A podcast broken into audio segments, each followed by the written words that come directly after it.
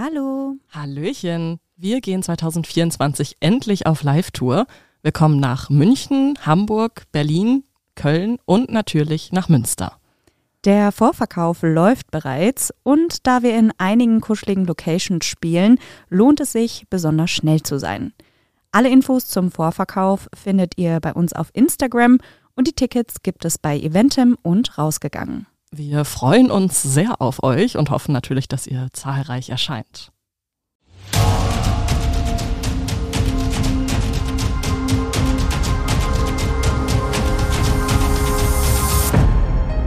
Menschen und Monster.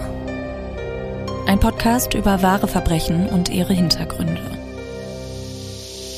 Hallöchen. Hallo und herzlich willkommen zurück zu einer neuen Folge. Ich bin Maren. Und ich bin Stefanie. Und du bist Stefanie. Hallo. Hallo.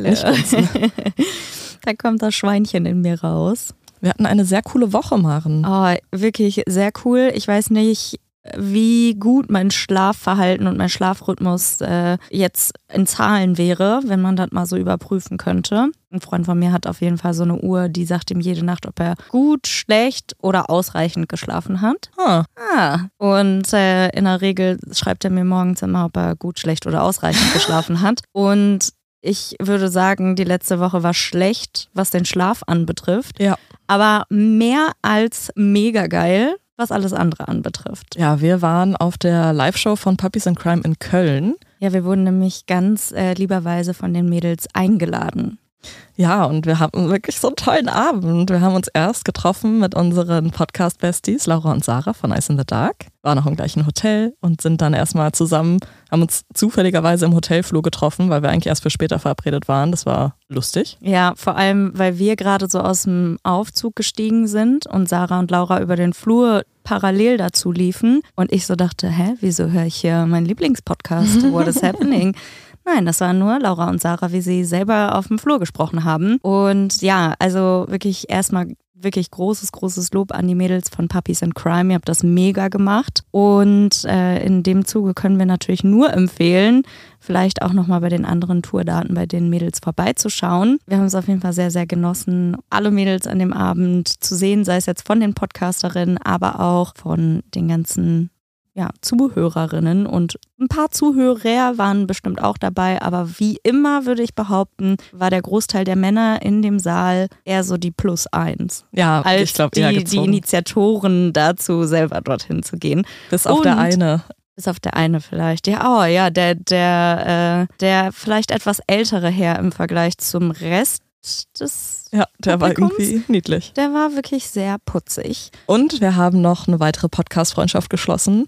Nämlich haben wir Denise und Pia von Stimmen im Kopf kennengelernt und die beiden waren auch wirklich so lieb. Ja, und also rundum, ich glaube, am nächsten Tag war auch das Strahlen bei uns im Gesicht nicht mehr wegzudenken und äh, einfach toll, toll, toll. Toll, toll, toll.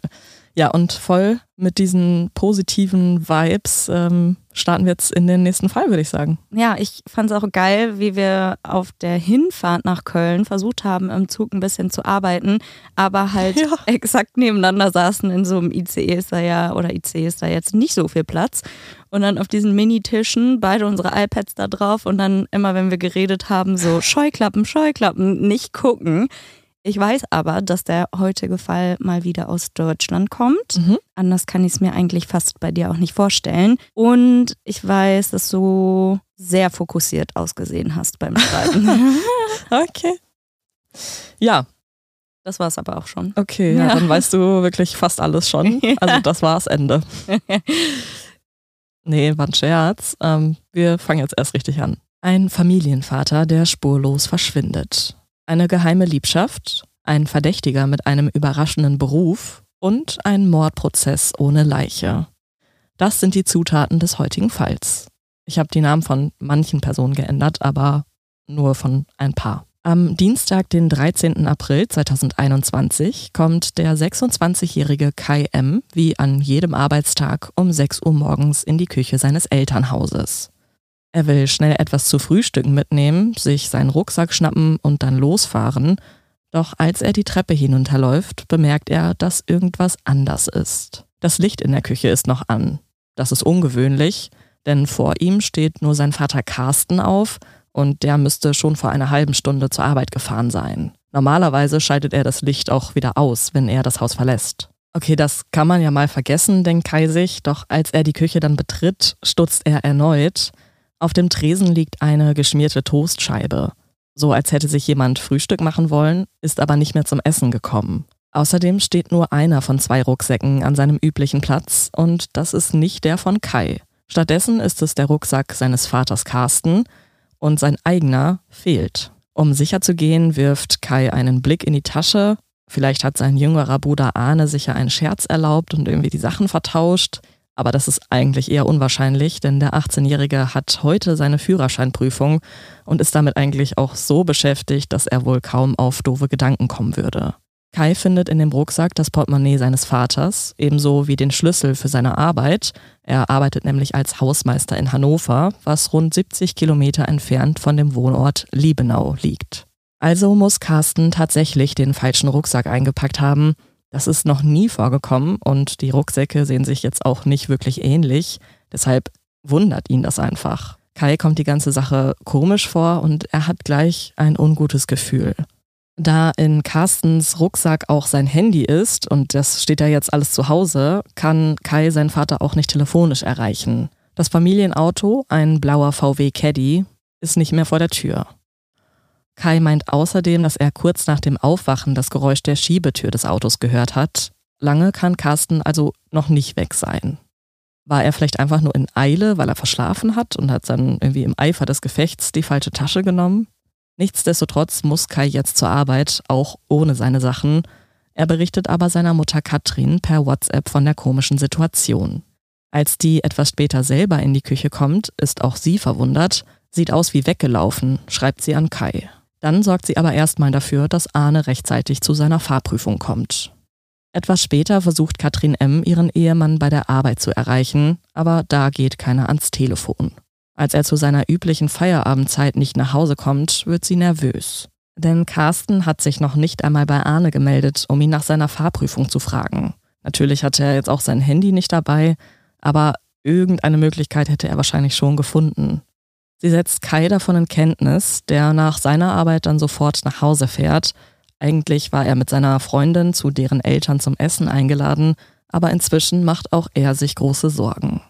Die Familie beratschlagt sich, Einerseits hoffen sie natürlich, dass es eine logische Erklärung gibt und dass Carsten jeden Moment wieder zur Tür reinkommt. Dann könnten sie über ihr Verhalten lachen und aufatmen. Aber vielleicht ist ihm auch wirklich etwas passiert. Der 51-Jährige hatte erst vor zwei Jahren einen Herzinfarkt. Also besteht natürlich die Möglichkeit, dass er irgendwie beim Autofahren oder wo auch immer, dass er da erneut einen Herzanfall hatte. Katrin entschließt sich dann, die Polizei zu verständigen, und eine Streife macht sich auch wenig später auf den Weg zu dem Haus im Ortsteil Großdören. Kai kann aber nicht einfach nur rumsitzen und warten, er entscheidet sich in der Zeit den Garten abzusuchen. Morgens lässt Carsten immer die Katze raus, deswegen wäre es ja möglich, dass er in den Garten gegangen ist und dass ihm da vielleicht was passiert ist. Also was, wenn er seit heute Morgen draußen liegt und sie haben es gar nicht bemerkt. Allerdings spricht dagegen, dass die Terrassentür geschlossen war, also eher unwahrscheinlich, aber der 26-Jährige will sicher gehen. Im Garten findet Kai zwar nicht seinen Vater, aber dafür macht er tatsächlich eine Entdeckung, die ihm das Blut in den Adern gefrieren lässt. Auf der Terrasse findet er einen nicht gerade kleinen Blutfleck. Er misst 30 Zentimeter im Durchmesser und außerdem ist dort auf der Terrasse eine Solarlampe zerbrochen. Zu diesem Zeitpunkt ist auch ein guter Freund der Familie im Haus. Das ist Martin G., 50 Jahre alt und der ist seit 20 Jahren Carstens bester Freund. Dadurch, dass er und seine Ex-Frau regelmäßig mit der Familie in den Urlaub gefahren sind, hat auch er zu Katrin und ihren beiden Söhnen ein sehr gutes Verhältnis. Die Söhne sehen ihn sogar als eine Art zweiten Vater. Martin hat an diesem Abend für die Familie gekocht, damit sie wenigstens etwas zu essen bekommen auch er macht sich natürlich Sorgen um Carsten, das lässt er sich aber kaum nach außen anmerken. Er will Ruhe in die Situation bringen. Außerdem ist er von Beruf Bundespolizist. Seit seinem Hörsturz arbeitet er an einem Flughafen in der Personenkontrolle und vielleicht ist diese Situation für ihn deshalb auch nicht so beunruhigend wie jetzt vielleicht für jemanden, der nicht in diesem Beruf arbeitet. Nach dem Fund des Blutes ruft die Familie erneut bei der Polizei an, die auch kurze Zeit später am Haus eintreffen. Martin will eigentlich nach Hause gehen, doch als Katrin ihn bittet zu bleiben, tut er das auch. Die Beamten nehmen den vermissten Fall auf und schauen sich natürlich jetzt auch den Fleck auf der Terrasse an. Es ist zu dieser Uhrzeit schon dunkel und das Blut erkennt man nur mit der Taschenlampe. Die Polizisten notieren sich, wann Carsten zuletzt gesehen wurde und dass er eben seit heute Morgen verschwunden zu sein scheint. Katrin überreicht ihnen auch ein Foto für die Fahndung. Carsten ist 1,78 Meter groß und schlank. Er hat kurze graue Haare mit beginnender Stirnglatze und trägt eine Brille. Zum Zeitpunkt des Verschwindens trug er vermutlich eine Jeans, ein kariertes Hemd und eine dunkle Fließjacke. Er ist gelernter Tischler, arbeitet jedoch seit einigen Monaten in Hannover als Hausmeister. Auf seiner Arbeit ist er aber, wie die Polizisten später herausfinden, nicht angekommen. Auch von dem VW Caddy fehlt weiterhin jede Spur.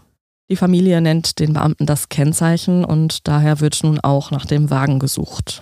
An diesem Abend herrscht eine komische Stimmung im Hause M. Keiner kann sich einen Reim darauf machen, was passiert ist. Das von Martin gekochte Essen rührt kaum jemand an. Er ist der Einzige, der mit gesundem Appetit isst, doch als er bemerkt, dass die anderen keinen Bissen nehmen, schiebt auch er den Teller von sich. Noch an diesem Abend ruft die Familie in den Krankenhäusern in der Umgebung an, um sich zu erkundigen, ob Carsten vielleicht dort eingeliefert wurde. Vielleicht hatte er ja einen Unfall oder eben Probleme mit dem Herzen oder wer weiß, was passiert ist.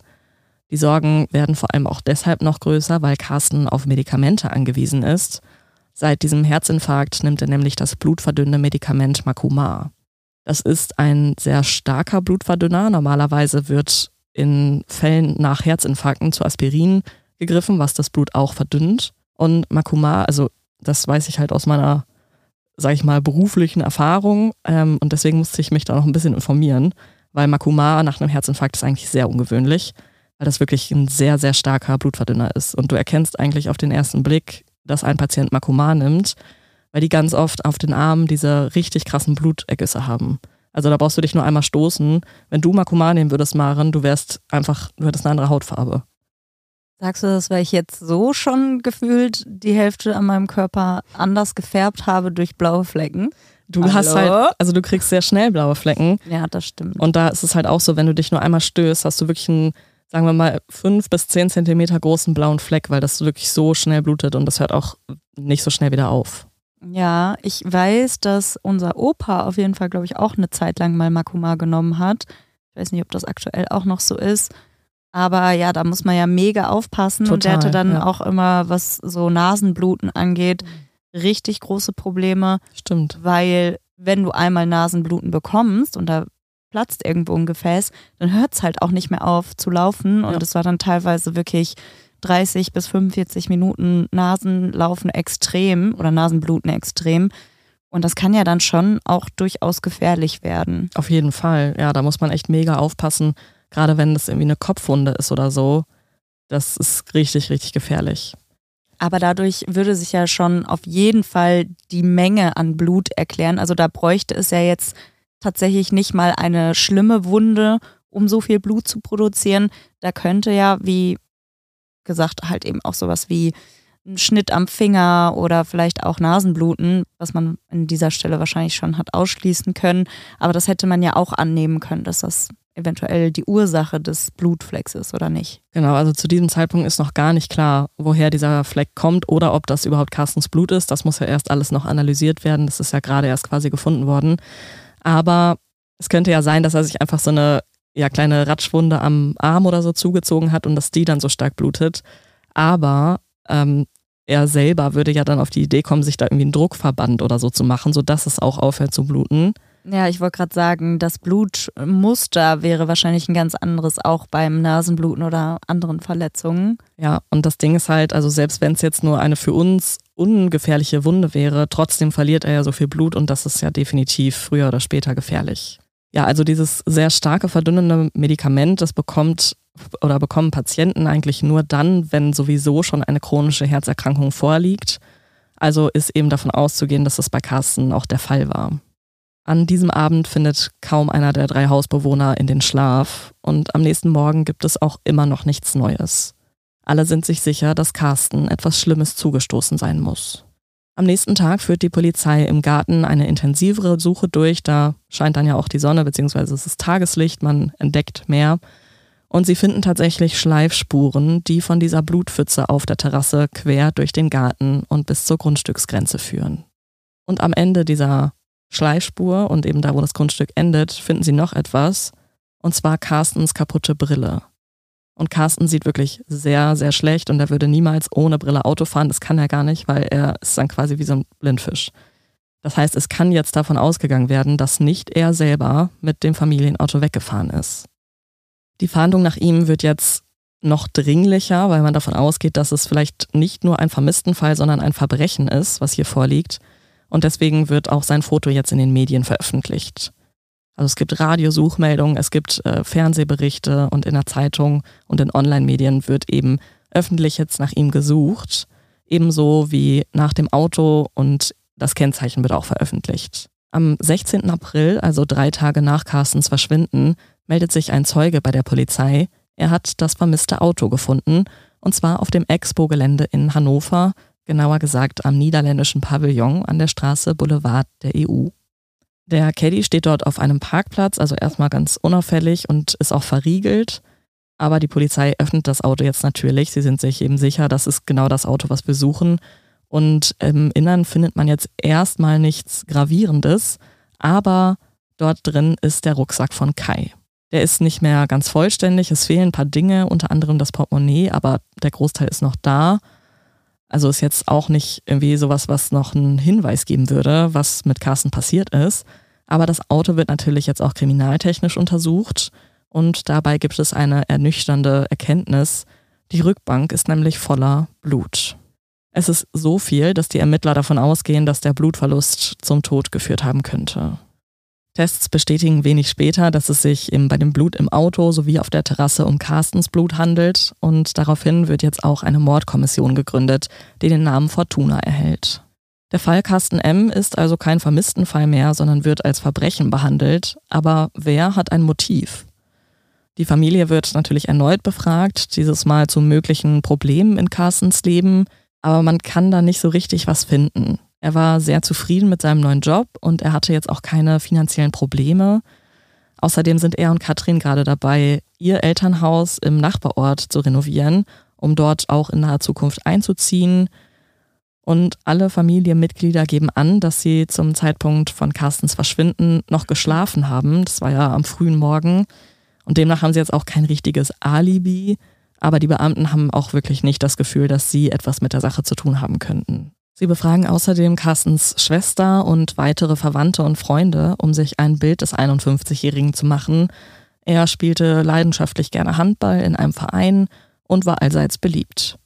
Sein Umfeld beschreibt ihn als aufgeschlossen, freundlich, lustig und gesellig.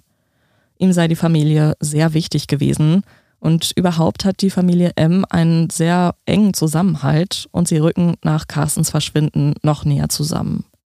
Seitdem Carsten weg ist, suchen sie die Umgebung nach ihm ab. Also natürlich machen sie sich auch selber auf den Weg und gucken eben auch in ihrem Viertel und überall, wo sie das für, für sinnvoll halten, nach ihm und ob es vielleicht irgendwelche Spuren gibt. Vielleicht irgendein Kleidungsstück von ihm oder irgendetwas, was man ihm zuordnen kann. Und sie teilen auch sein Fahndungsplakat fleißig in den sozialen Medien. Auch die Nachbarn werden befragt, ob sie vielleicht an dem Morgen irgendwas mitbekommen haben, und zwei Frauen können tatsächlich wichtige Hinweise liefern. Eine von ihnen gibt an, dass sie am Tag des Verschwindens gegen halb fünf morgens einen Streit zwischen zwei Männern gehört habe, der im Garten der Familie M stattzufinden schien. Also dieser Streit, der soll relativ kurz gedauert haben und auch sehr abrupt abgebrochen sein. Es gibt halt niemand anderes, der das noch irgendwie bestätigen kann, deswegen ja, es ist halt einfach ein Hinweis, den man natürlich ernst nimmt, aber wo man jetzt nicht zu 100 Prozent sagen kann, das muss auf jeden Fall mit dem Verschwinden in Verbindung stehen. Aber es ist natürlich eine Möglichkeit. Eine zweite Frau sagt, dass sie um 4.30 Uhr ein fremdes Auto bemerkte, nämlich einen Fiat 500. Dieser war ihr unbekannt und fiel in so einer familiären Nachbarschaft auch gleich auf, denn eigentlich weiß man da halt, wem welches Auto gehört und der Wagen stand ganz in der Nähe des Hauses der Familie M. Zu einem späteren Zeitpunkt stand der Fiat neben dem Caddy in der Einfahrt, bevor der Caddy eben um 5.40 Uhr wegfuhr. Also auch das hat sie mitbekommen Und sie hat sogar eine männliche Gestalt gesehen, die zwischen den Autos stand. Aber es war natürlich auch noch dunkel und sie kann noch nicht mal sagen, ob es sich um Carsten gehandelt hat, geschweige denn, dass sie da irgendwas Näheres erkannt hätte. Die Frau hat dann auch irgendwann das Haus verlassen und kommt dann um 13 Uhr wieder nach Hause. Und zu dem Zeitpunkt ist der Fiat auch nicht mehr da. An das Kennzeichen kann sie sich noch erinnern, weil ihr die Situation wirklich so komisch vorkam. Die Beamten finden jedoch heraus, dass es nicht existiert, also zumindest nicht in der Kombination, wie sie es genannt hat. Aber vielleicht hat sie sich ja dann auch doch nicht die richtige Buchstabenkombination eingeprägt. Außerdem werden jetzt Suchaktionen eingeleitet. Rund um den Auffindeort des Autos, also in Hannover, begeben sich Reiter, Hundeführer und Schutzpolizisten auf die Suche nach dem 51-jährigen Familienvater. Drohnen und Hubschrauber kommen zum Einsatz, Taucher erkunden Seen in der Umgebung und es werden sogar so Höhlen in so Felsen äh, durchsucht, für die man da hochklettern muss. Insgesamt gibt es rund 40 solcher Sucheinsätze an ganz verschiedenen Orten. Hinweise auf Carsten oder sogar der Vermisste selbst werden jedoch nicht gefunden. Also, es gibt kein offen erkennbares Motiv, es gibt bislang keine Leiche und es gibt kaum Ansatzpunkte. Wurde Carsten überhaupt getötet? Und wenn ja, wie? Aber es gibt eine Person, die für die Beamten im Laufe der Zeit immer interessanter wird. Maren, was glaubst du, wer das ist? Möglicherweise jemand, der hier irgendwas erzählen möchte. Also ein Zeugen, ein Zeuge oder eine Zeugin, die hier viele Beobachtungen gemacht hat, aber keine richtigen Belege dafür hat? Also ein Zeuge ist richtig in, im weitesten Sinne. Okay. Aber es ist auch jemand, von dem wir schon gehört haben. Dann hilf mir auf die Sprünge. Also es ist der beste Freund des Vermissten, der Bundespolizist Martin G. Trotz seines Berufes zeigt er sich auffällig widerspenstig, als es um seine Vernehmung geht. Natürlich wird er zur Vernehmung eingeladen, wie das bei allen Zeugen so ist, aber diesen ersten Zeugentermin sagt er ab. Wahrscheinlich sagt er irgendwie, dass er da nicht kann oder dass er arbeiten muss, was auch immer. Und danach ist er für die Ermittler kaum noch zu erreichen. Er macht auch keine alternativen Vorschläge für einen Termin und ist auch in der Suche nach Carsten auffällig zurückhaltend. Wieso sollte er sich so verhalten, wenn es um die Aufklärung des Verschwindens seines besten Freundes geht? Das ist auch schon der Familie des Vermissten aufgefallen. Martin hält sich zwar sehr oft bei ihnen auf und verspricht auch seine Unterstützung, doch wenn es dann ans Eingemachte geht, hält er sich irgendwie auffällig zurück. Kai, also der 26-jährige Sohn, sagt einmal zu ihm, dass er nicht glaubt, dass sein Vater noch lebt, und Martin, der eigentlich eben wie ein zweiter Vater für die Jungs ist, reagiert nur sehr spärlich und emotionslos auf diese Aussage. Und es gibt da ein Detail, was die Ermittler noch nicht wissen. Und da ist jetzt die Frage an dich, hast du eine Vorstellung, was das sein könnte? Und es macht ihn halt noch verdächtiger.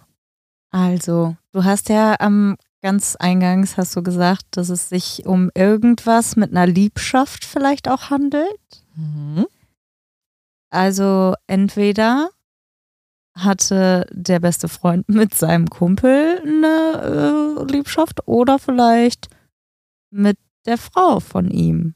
Ah, ja. Martin und Katrin hatten eine Affäre. Und zwar seit 2016. Das heißt, wir haben jetzt 2021, das Ganze geht fünf Jahre.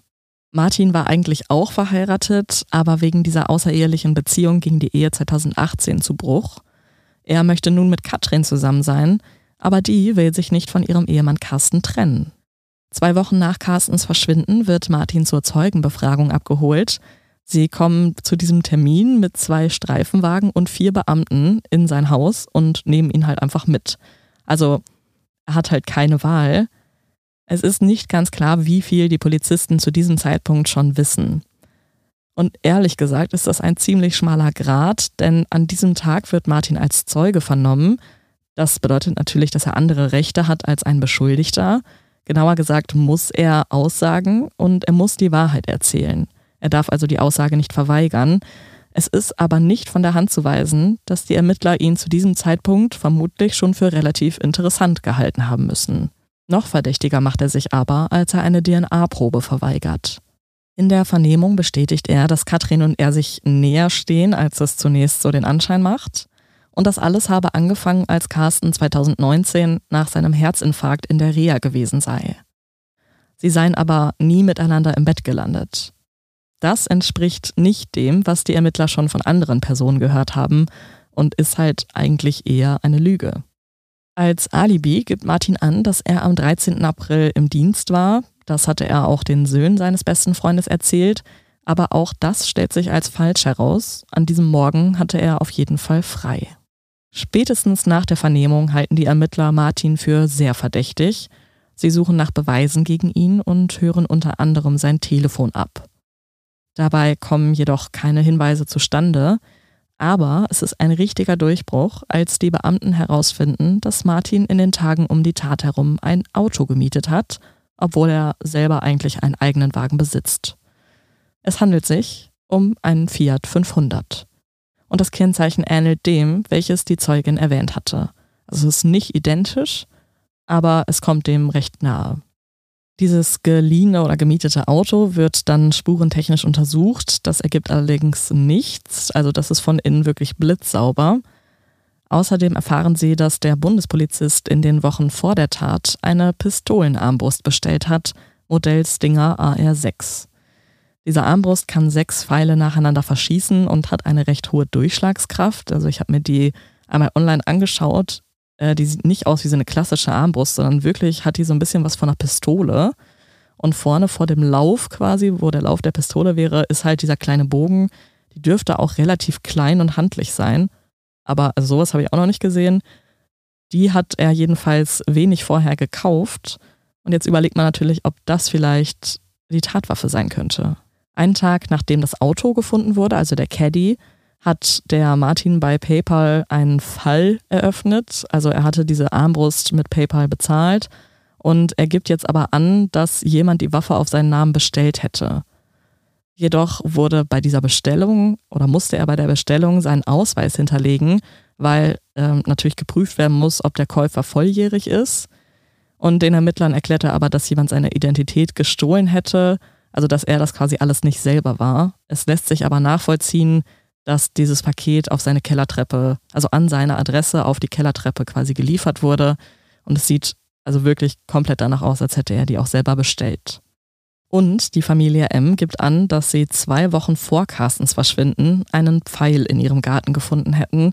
Und dieser sieht genauso aus wie diese Pfeile eben dieser Armbrust. Außerdem googelte Martin nach Schock durch Armbrust was insbesondere in Verbindung mit Carstens Herzerkrankung relevant sein könnte. Sein PC wurde übrigens mit einer Löschsoftware bearbeitet, die Daten konnten jedoch später trotzdem wiederhergestellt werden. Am 18. Mai, etwas mehr als ein Monat nach Carstens Verschwinden, wird sein bester Freund festgenommen. Er hat zu diesem Zeitpunkt Dienst am Flughafen und deshalb kommt ein SEK-Team und überwältigt ihn dort und führt ihn ab. Als Bundespolizist ist Martin natürlich zu diesem Zeitpunkt bewaffnet. Zu Hause wäre er das nicht gewesen. Warum die Beamten ein solches Risiko mit einer so öffentlichen Festnahme eingehen, ist nicht ganz klar. Möglicherweise wollten sie Martin einfach überrumpeln und irgendwie einschüchtern, damit er gesteht. Denn im Anschluss an die Verhaftung bringen sie ihn nicht direkt auf die Wache nach Goslar, sondern fahren erst zwei Stunden mit ihm im Auto herum. Dabei kommen sie ganz zufällig am Haus der Familie M und somit auch dem mutmaßlichen Tatort vorbei. Sie passieren außerdem Martins eigenes Haus, in dem gerade die Durchsuchung stattfindet, sowie das Expo-Gelände, wo der Caddy gefunden wurde, und einige mögliche Ablageorte. Die Beamten, die hinten bei Martin sitzen, die reden immer weiter auf ihn ein, dass er sagen soll, wie er Carsten getötet hat und was er mit der Leiche gemacht hat. Und rechtlich gesehen ist dieses Vorgehen ziemlich fragwürdig, finde ich, weil Martin hat zu diesem Zeitpunkt keinen rechtlichen Beistand. Aber ihm ist scheinbar klar, dass er am besten fährt, wenn er gar nichts sagt. Deshalb reden während der Fahrt fast pausenlos die Beamten, während der Bundespolizist größtenteils schweigt. Aber das ist ja, muss man sich irgendwie vor Augen halten, keine offizielle Vernehmungssituation. Es wird, glaube ich, so habe ich das verstanden, jetzt nicht mitgefilmt.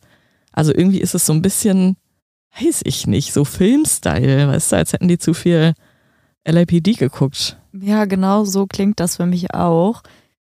Und wie ich finde, halt sehr manipulativ und also da wird ja auf jeden Fall auch schon mal ganz enormer psychischer Druck aufgebaut, indem man das ja wirklich nochmal da an den, am Haus, am, an seinem Haus und überall vorbeifährt, auch nochmal so ein bisschen brutal, wenn man bedenkt, dass in dem Moment halt andere Beamte in seinem Haus sind und das durchsuchen.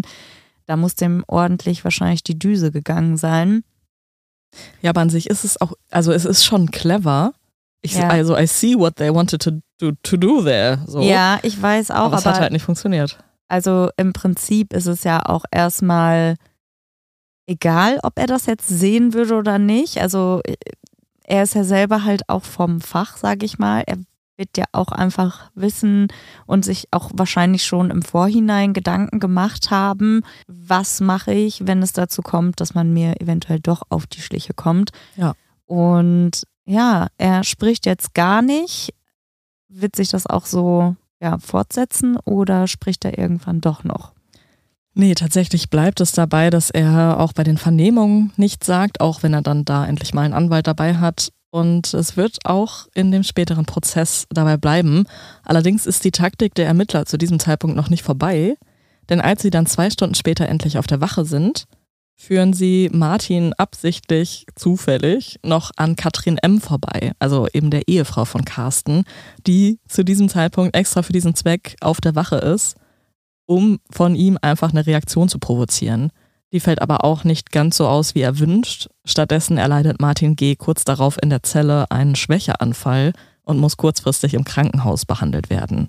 Ja, auch wenn Martin jetzt eben nichts zu den Vorwürfen sagt, weil er wahrscheinlich hofft, dass man ihm das dann auch nicht nachweisen kann, gibt es einige interessante Details, auf die die Ermittler bei der Durchsuchung stoßen. Sie finden zum Beispiel ein Prepaid-Handy, was er hauptsächlich zur Kommunikation mit Katrin benutzte.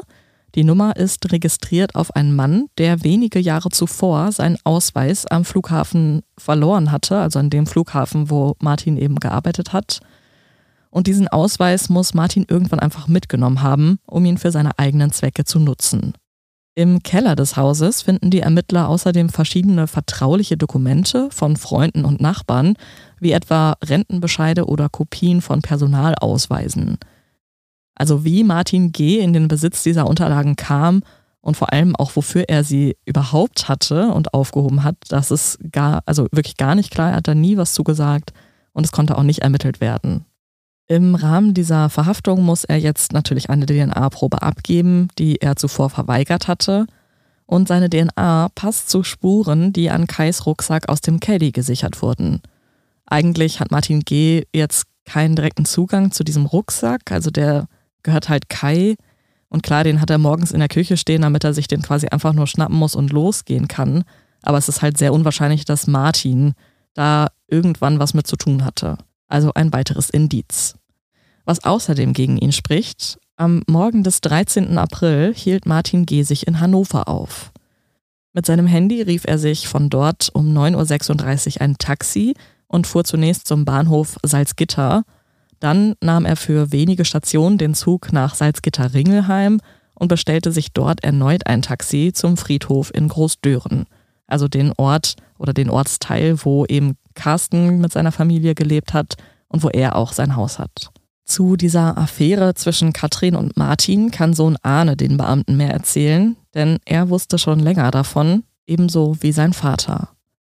Dieser hatte in den Monaten vor seinem Verschwinden mehrfach SMS erhalten sowie zwei anonyme Briefe an seiner Windschutzscheibe gehabt.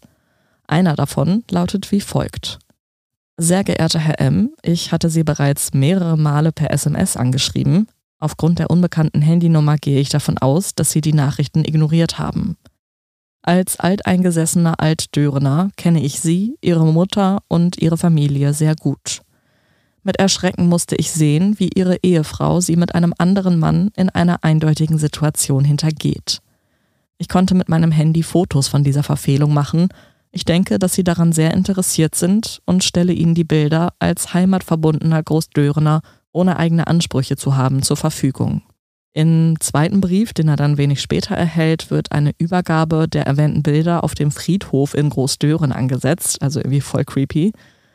Carsten ist auch zu diesem Treffen gegangen, es ist allerdings niemand gekommen. Er fühlt sich trotzdem irgendwie verfolgt von einem Auto, und zwar einem weißen Toyota Aigo, Und später stellt sich heraus, dass Martin auch dieses Auto zu diesem Zeitpunkt gemietet hatte. Okay, also es ist wild, wilder dieser Fall. Was sind das auch für Briefe, wenn man jetzt schon fast davon ausgehen kann, dass auch Martin Verfasser dieser Briefe ist? Ich weiß nicht, ob du das gleich auflösen wirst. Mhm. Aber ansonsten, was für ein wilder Mitbewohner in diesem Dorf. Das ist ja maximal creepy und ich finde es halt irgendwie auch so richtig übergriffig, weil vor allem heutzutage weiß man doch nicht, was für Beziehungskonstrukte Menschen pflegen bei sich zu Hause privat und ob manche Leute eventuell eine offene Ehe oder eine offene Beziehung, eine polyamore Beziehung führen. Aber ich habe doch schon so, so, ein, so ein vages Gefühl, dass nicht ein alteingesessener Opi das beobachtet hat, sondern dass auch diese Briefe von Martin G. stammen. Ja, dazu kommen wir gleich. Aber jetzt erstmal zu dem Gespräch, was Carsten nach dem Auffinden dieser Briefe führt. Natürlich spricht er erstmal seine Frau auf die Affäre an. Insbesondere nachdem er eine SMS auf ihrem Handy sieht, die von Martin stammt. Und darin heißt es, du bist die Liebe meines Lebens. Auch mit Martin spricht er ein ernstes Wörtchen, aber irgendwie, das ist nicht so ganz klar geworden, wiegelt der die Situation ab. Also irgendwie schaffen sie es, diesen Konflikt zu lösen, zur ja, Zufriedenheit aller Beteiligten. Also wahrscheinlich wird es darauf hinausgelaufen sein, dass Katrin gesagt hat, so ich äh, lass das. Und Martin hat gesagt, auf jeden Fall waren sie danach noch befreundet. Deswegen müssen sie es irgendwie gelöst haben. Carsten klagt einem Freund im Januar sein Leid. Er erzählt ihm von der Affäre seiner Frau und sagt, dass er sich eigentlich nicht trennen will. Deshalb gibt er der Ehe so eine Art Gnadenfrist. Aber auch seinem Sohn erzählt er von den Vorkommnissen. Der hatte jetzt vorher noch nichts bemerkt, nur einmal eine komische Stimmung zwischen den Erwachsenen. Das war einige Wochen vor Carstens Verschwinden. Martin war abends zum Dartspielen da gewesen und hatte im Haus der Familie übernachtet und am nächsten Morgen war die Stimmung am Frühstückstisch irgendwie gedrückt. Später erzählte Carsten Arne dann von dieser SMS, die er auf Katrins Handy gesehen hatte. Von den Briefen erfuhr der 18-Jährige erst nach Carstens Verschwinden und als er Martin darauf ansprach und halt wissen wollte, ob er damit gemeint ist, sagte er ihm aber, dass da nichts dran sei. Und um deine Frage jetzt zu beantworten, dieser Brief wurde tatsächlich auf Martins Dienstrechner am Flughafen geschrieben und auch dort im Büro ausgedruckt. Also ist auch noch auf dem Rechner gespeichert. Wie kann man denn so dumm sein? Das ist schon also maximal dumm. Mhm. Ja, das ist aber auch nicht das Einzige, was er dort gemacht hat. Er hat an dem Rechner auch die Identität seines gestohlenen Persos überprüft. Also wahrscheinlich, um zu gucken, ob der irgendwelche Vorstrafen hat oder was weiß ich warum. Und mit dieser falschen Identität, die er sich angeeignet hat, hat er mindestens 80 Mal Hotelzimmer in der Umgebung für Treffen mit Katrin gebucht. Obwohl Anklage gegen Martin G. erhoben wird, entscheiden sich die Ermittler, den Fall bei Aktenzeichen XY als Studiofall zu präsentieren. Denn kurz vorher haben sie neue Hinweise bekommen, von denen sie sich jetzt noch mehr erhoffen. Inzwischen wissen sie, dass Martin G. wenige Tage nach der Tat Baumaterialien kaufte es handelte sich dabei um 16 Baustahlmatten, 11 Rasengittersteine, 5 Rollen Stacheldraht mit insgesamt 250 Metern Länge und bei einer anderen Gelegenheit noch 8 Betonfüße und Bauzaunelemente. Um diese Sachen abzuholen, mietete er erneut ein Auto, dieses Mal einen größeren Transporter, und in diesem Wagen wird später ein Blutfleck gefunden, jedoch lässt sich nicht mehr feststellen, ob es sich um menschliches Blut handelt. Was glaubst du, wieso die Ermittler das für relevant halten und wofür könnte er dieses ganze Zeug gebraucht haben? Naja, vielleicht wollte er damit irgendwie was ja, herstellen, bauen für einen anderen Plan, den er vielleicht erst hatte. Oder vielleicht ist es auch alles da, um die Leiche von ihm irgendwie verschwinden zu lassen oder halt irgendwie, ja, auf jeden Fall das unauffälliger zu machen und schwerer zu machen, dass man ihn finden kann. Ja, ich denke. Ja, du hast. Die Antwort logge ich ein. Ja. Antwort A. Das ist Antwort A. Das ist die richtige Antwort. Und zwar, ähm, ja, in dieser Aktenzeichen XY-Sendung zeigen die Ermittler eben Fotos von diesen ganzen Baumaterialien und fragen explizit danach, ob Menschen aus der Umgebung irgendwelche Baustellen bemerkt haben, auf denen lange oder eben noch nie gearbeitet wurde. Also sie gehen davon aus, dass er die Sachen für eine Fake-Baustelle benutzt hat, um einfach die Leiche verschwinden zu lassen. Also ein, ein Ort, an dem da niemand sucht, weil man denkt, ah, hier ist es abgesperrt und das ist eine Baustelle, das darf ich eh nicht betreten. Entweder das oder ob er vielleicht die Leiche mit zum Beispiel den Betonfüßen beschwert hat und in den See geworfen hat, aber dafür, also da fragt man sich dann doch, wofür brauchte er die ganzen anderen Sachen. Äh, also deshalb wird explizit nach Zeugen gefragt, die in dieser Umgebung, vielleicht beim Spazierengehen oder so, auf eine solche Baustelle getroffen sind. Bitte sag mir, das war erfolgreich. Leider nein. Oh, aber das ist ja schon auch erneut, wild ist übrigens jetzt das Wort von mir für die Folge. Das ist wild. Also, ich meine, darauf muss man halt auch erstmal kommen, sowohl als Ermittler als auch möglicherweise als Täter. Aber das ist ja super schlau. Also, ich meine, Baustellen werden ja oft auch so in Krimi- und Thriller-Plots ähm, so benutzt als Leichenablageort, würde ich sagen, weil das ja auch dann vor allem beim irgendwie Einbetonieren oder beim Ausheben von irgendwas gar nicht so krass auffällt, wenn da halt dann nochmal irgendwie ein bisschen tiefer gegraben wurde und wenn dann vielleicht auch erstmal was gebaut ist, dann kann man da ja auch eher noch schwerer wieder nachschauen.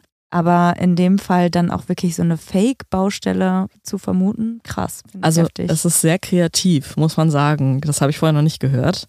Nee, ich um zumindest als Methode eine Leiche zu verschwinden, äh, verschwinden zu lassen. Aber ja, leider wurde da nichts gefunden und es wurde natürlich, also es wurden sehr krass die Augen aufgehalten. Ob das also wirklich so ist, das kann man nicht sagen. Das ist eine Vermutung der Polizei und Martin hat sich dazu natürlich nie geäußert. Gut ein Jahr nach Carstens Verschwinden kommt es zum Prozess gegen Martin G. Er ist des Mordes angeklagt. Katrin und ihre beiden Söhne bilden die Nebenklage. Sie wollen endlich wissen, was mit ihrem Ehemann und Vater passiert ist. Alle drei gehen inzwischen davon aus, dass Carsten nicht mehr lebt. Sie wünschen sich jedoch mehr als alles andere, dass sie seine Leiche zur letzten Ruhe betten können. Gerade für die gläubige Katrin ist das sehr wichtig. Die Staatsanwaltschaft ist sich sicher, dass es so abgelaufen ist. Martin G. hat schon seit mehreren Monaten geplant, dass sein bester Freund sterben muss. Er hatte zuvor schon versucht, Carsten dazu zu bringen, sich von Katrin zu trennen, also eben durch diese Briefe, die er ihm selber geschickt hat.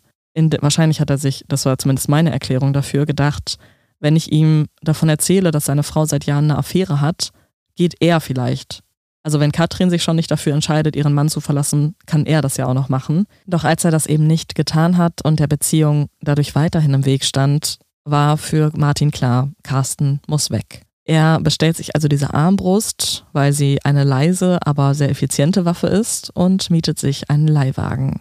Morgens ab ungefähr kurz nach vier lauert er dann im Garten der Familie M, weil er Carstens Tagesablauf genau kennt und er wartet, bis sein bester Freund zur Terrassentür kommt, entweder um die Katze herauszulassen oder weil er ihm vorher eine SMS von diesem Prepaid-Handy geschrieben hat, um ihn rauszulocken. Und gegen 4.30 Uhr treffen die beiden Männer im Garten aufeinander. Martin schießt auf seinen besten Freund und fügt ihm dadurch eine stark blutende Wunde zu.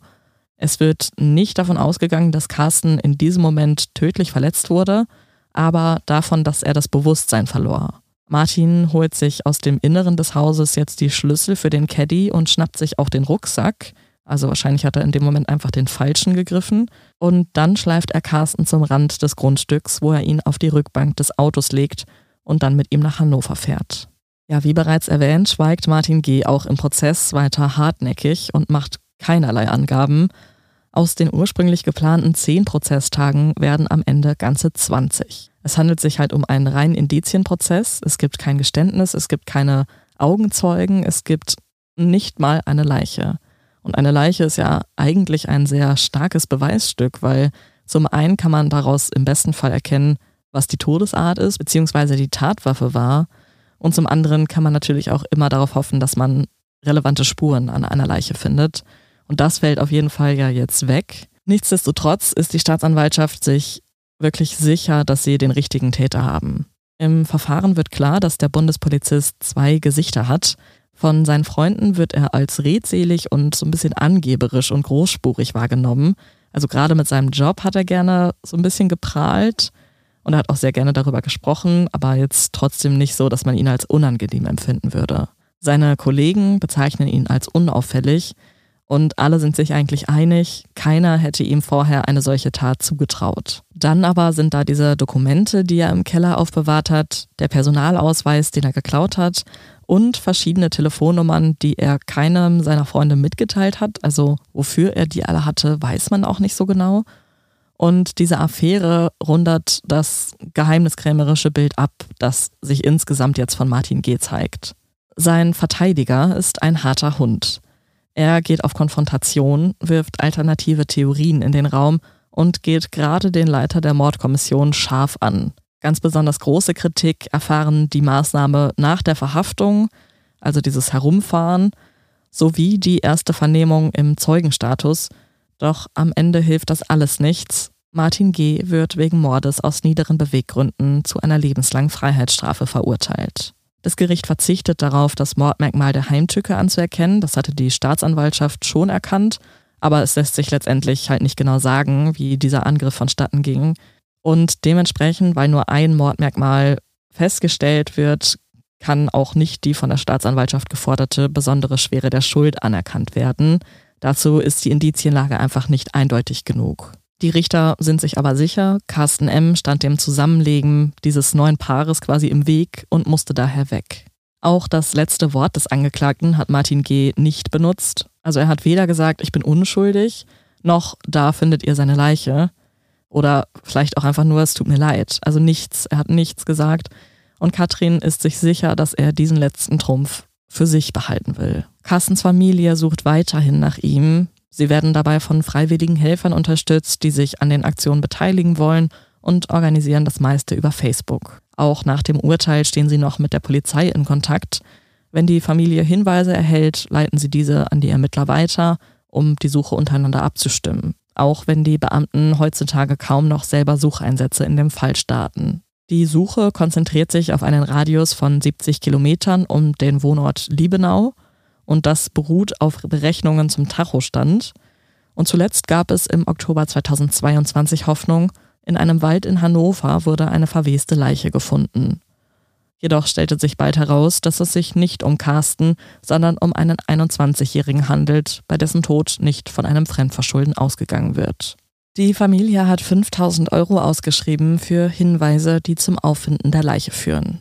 Wer sich an der Suche beteiligen will, also auch von euch, kann sich per Mail bei den Organisatoren melden unter findet.carsten.outlook.de. Die Adresse schreiben wir aber auch nochmal in die Show Notes. Ja, Maren, das war der Fall von Carsten M. und Martin G. Was hast du für Gedanken? Einiges an Gedanken. Erstmal danke, dass du uns den Fall mitgebracht hast. Ich habe davon wirklich absolut gar nichts mitbekommen. So lange ist es ja jetzt wirklich auch gar nicht her. Ich finde es wahnsinnig frustrierend auf ganz, ganz vielen Ebenen. Zum einen ganz offensichtlich, dass Carsten immer noch nicht gefunden wurde und dass das natürlich ein riesengroßes Loch im Herzen seiner Liebsten hinterlässt. Und auch, dass natürlich Martin sich nie wirklich dazu bekannt hat, er hätte ja auch nach dem Schuldspruch ohne Probleme zumindest zugeben können, dass er ihn umgebracht hat, selbst wenn er dann nicht offenkundig irgendwie zugibt, wo er ihn hingelegt hat. Ja, also man muss vielleicht dazu sagen, es gab eine Revision. Der Verteidiger hat am nächsten Tag schon Revision eingelegt und wollte das Urteil halt so nicht akzeptieren.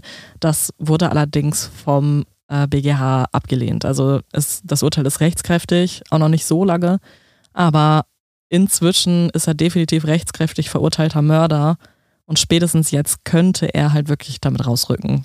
Ja, weil ich finde, selbst wenn er jetzt nicht mal rausrücken würde, wo er ihn begraben hat, was ja auch schon mal wirklich so das letzte Stückchen Macht ist, was er bei sich hält, er könnte ja zumindest zugeben, dass er es getan hat, weil auch wenn die Familie das annimmt und wenn jeder davon ausgeht, so haben sie es nicht bestätigt. Irgendwo schwarz auf weiß stehen. Sie haben nicht irgendwo, ich sag mal, auch die Hinweise, dass jetzt so und so viel Blut verloren gegangen ist, dass man schon davon ausgehen könnte, dass er bei diesem Blutverlust eben nicht überlebt hat.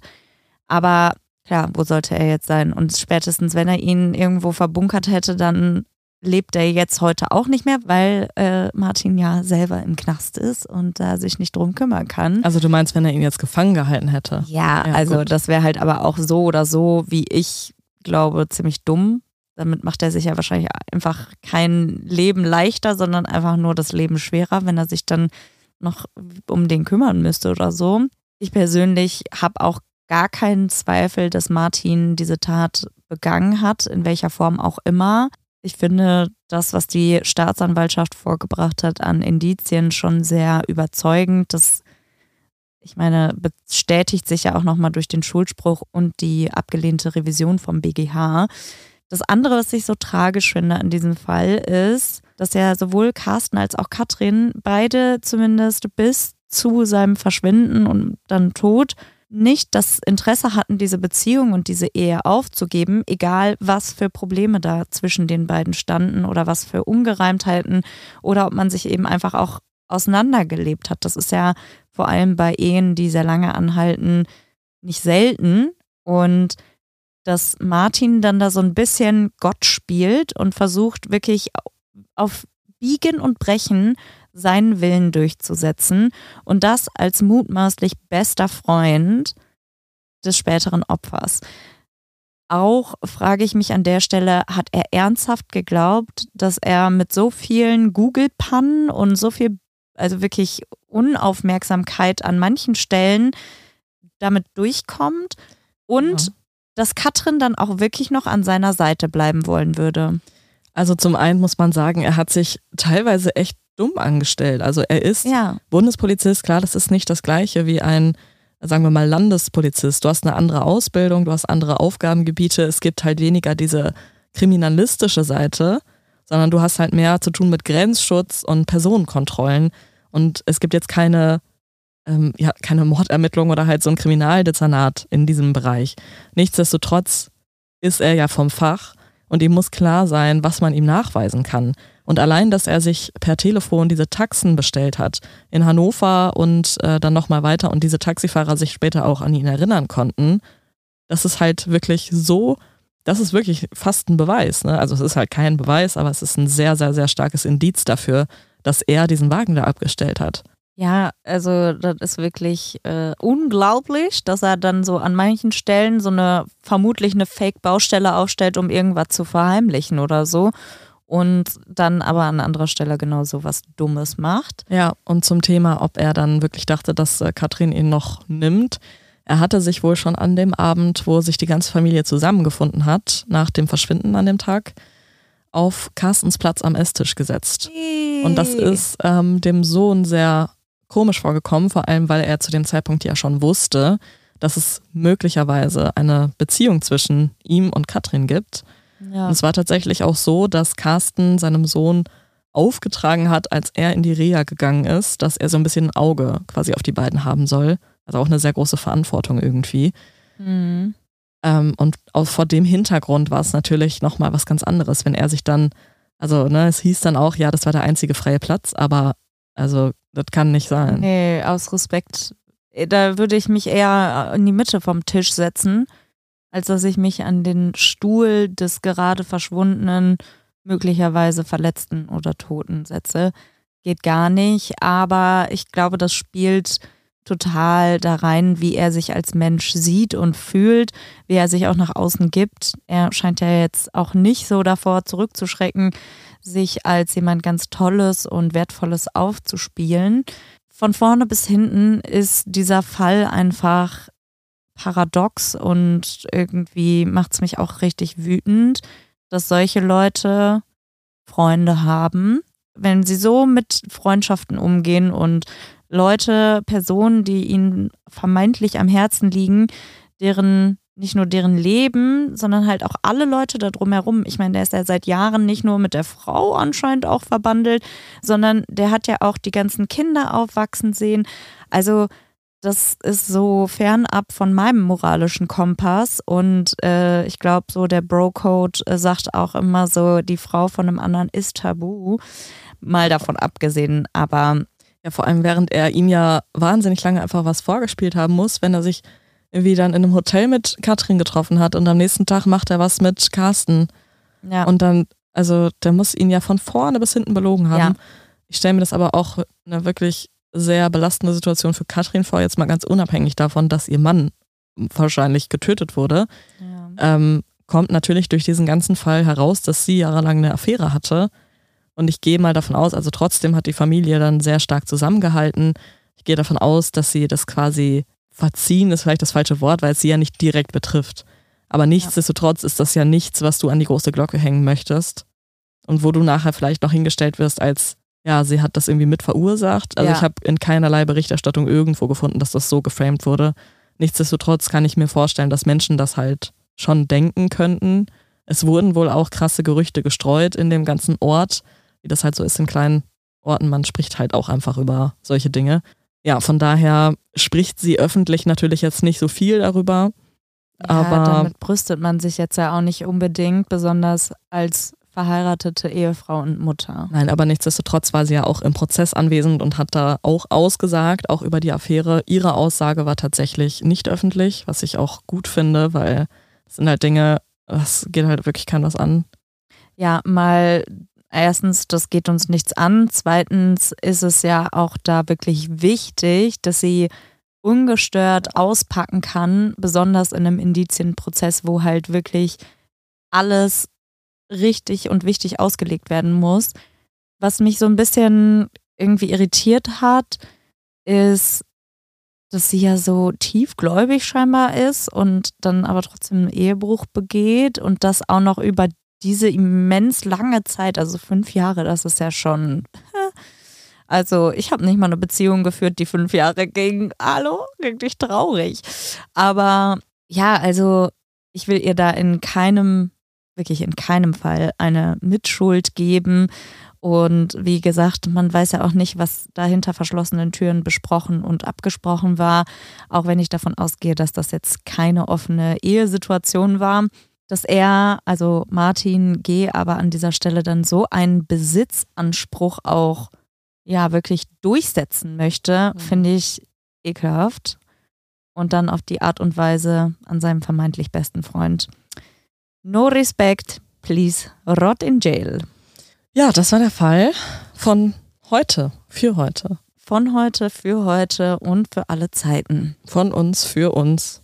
Und wir Ah. kommen zum Ende. Ja, Stefanie, weißt du, was ich mich gerade frage? Nein. Wie lange werden diese Podcasts online sein und werden unsere Kinder, falls wir jemals welche haben, wird unsere Nichte Hm.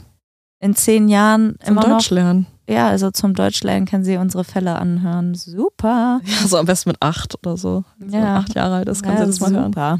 Nein, lieber nicht. Ja, also das äh, frage ich mich. Ja, das können wir auf Zukunft unserer, von Podcast. auf unserer ähm, Hochzeit können wir, können wir das abspielen. Ja, Vielleicht eher Niemand Beerdigung. möchte das. Beerdigung? Okay. I don't know. Vielleicht Ja. machen wir so eine Compilation dann, so eine coole. Mit so richtig lustigen Sachen. Oh mein Gott, das wäre das wär lustig, oder? Ja, das wäre schon, das wäre schon gut. Ja, okay. Okay, okay, okay. Hast du auch was Lustiges für uns? Äh, ja, lustig, weiß ich jetzt nicht so genau. Aber äh, ich habe mal äh, hier so ein paar Sprichwörter von uns analysi a- analysiert. Und ich habe mich äh, schon immer gefragt, warum es denn so ist, dass man sagt, wenn etwas zerbricht und es dabei Scherben gibt, dass Scherben Glück bringen. Bringen die nicht Unglück? Nee, Scherben bringen Glück, ne? Aber Ja. Spiegel, wenn die kaputt gehen, bringt Unglück. Ja, okay, okay. Bei Spiegeln, aber ich weiß nicht, ob das uns auch einfach X-Faktor indoktriniert Ich wollte gerade hat. sagen, es gibt eine X-Factor-Folge im Spiegel. Ja, also ich meine, die Bedeutung dahinter ist natürlich eben, wenn etwas zerbricht, dann wirst du Glück haben. Und die Herkunft dessen ist, dass das laute Klirren von Glas oder Geschirr damals wohl böse Geister hat vertreiben sollen. Früher hatte das Wort Scherbe die Bedeutung Tongefäß und viele gefüllte Scherben bedeuten genügend Vorräte und somit auch Glück. Also es könnte halt beides sein, entweder zum Geistervertreiben oder als äh, Übertragung, als ja, Wohlstand quasi. Okay. Ja, und Stefanie, ich habe auch noch ein zweites gutes Sprichwort für dich. Und zwar eigentlich, wer anderen eine Grube gräbt, der hat ein Grubengrabgerät. Aber das ist ja nicht das richtige Ach, nicht? Sprichwort. Nee, das Sondern? ist genauso wie wer anderen eine Bratwurst brät, der hat ein Ah, Bratwurstbratgerät. der kommt darin um. Ja, Ja. wer anderen eine Grube gräbt, fällt selbst hinein, Oder was so. natürlich bedeuten soll, wenn man jemand anderem versucht, eine Falle zu stellen oder jemand anderem etwas Böses zu wollen, dann wird es auch genau so über einen selbst hineinkommen. Und Stefanie, Karma. ja, und Stefanie, welches große Buch da draußen in der Welt könnte solche Hiobsbotschaften ver verbreiten? Bibel. Ja, natürlich die Bibel. Im Zweifelsfall ist es Ja, immer die Bibel. genau. Und das Ganze stammt aus dem Alten Testament. Wer eine Grube gräbt, der kann selbst hineinfallen. Sehr, sehr. Kann. Ähm, ja, also weiß ich nicht. Der Korinther 10, Vers 8. Ach, der Korinther. Und also ich muss sagen, das hält mich jetzt schon fast ein bisschen davon ab, dieses Sprichwort wieder zu verwenden. Demnach würde ich sagen, wenn ich das zukünftig benutze, dann nur noch, wer anderen eine Grube gräbt, der hat ein Grubengrabgerät oder eine kleine klitzekleine Schaufel. Gibt es bestimmt auch im Baumarkt. Ja, ich danke dir für die Erhellung, die Super. heutige. Ich fühle mich jetzt ein bisschen weiser. Ja, und ich finde es auch schön, dass wir jetzt nach dem Fall das Licht wieder zur Erhellung angeschaltet haben, weil irgendwie haben wir uns gerade auf einmal nicht mehr gesehen und das war, Aber irgendwie war es auch ganz Wild. lauschig. Also wir könnten so eine kleine Mini-Lampe noch irgendwo hinstellen. Ja. Weißt du? Naja, gut, wir verabschieden uns für diese Woche. ja, und wer Bock hat auf noch mehr True Crime, der hört auch in unseren zweiten Podcast Kaltblütig die Spur der Killer rein. Den gibt es natürlich exklusiv hier bei Podimo und da gibt es jeden Donnerstag einen neuen Fall. Und in dem Sinne, danke fürs Zuhören und ich hoffe, wir hören uns nächste Woche. Bis dann. Tschüss. Hallo. Hallöchen. Wir gehen 2024 endlich auf Live-Tour. Wir kommen nach München, Hamburg, Berlin, Köln und natürlich nach Münster. Der Vorverkauf läuft bereits und da wir in einigen kuscheligen Locations spielen, lohnt es sich, besonders schnell zu sein. Alle Infos zum Vorverkauf findet ihr bei uns auf Instagram und die Tickets gibt es bei Eventim und rausgegangen. Wir freuen uns sehr auf euch und hoffen natürlich, dass ihr zahlreich erscheint.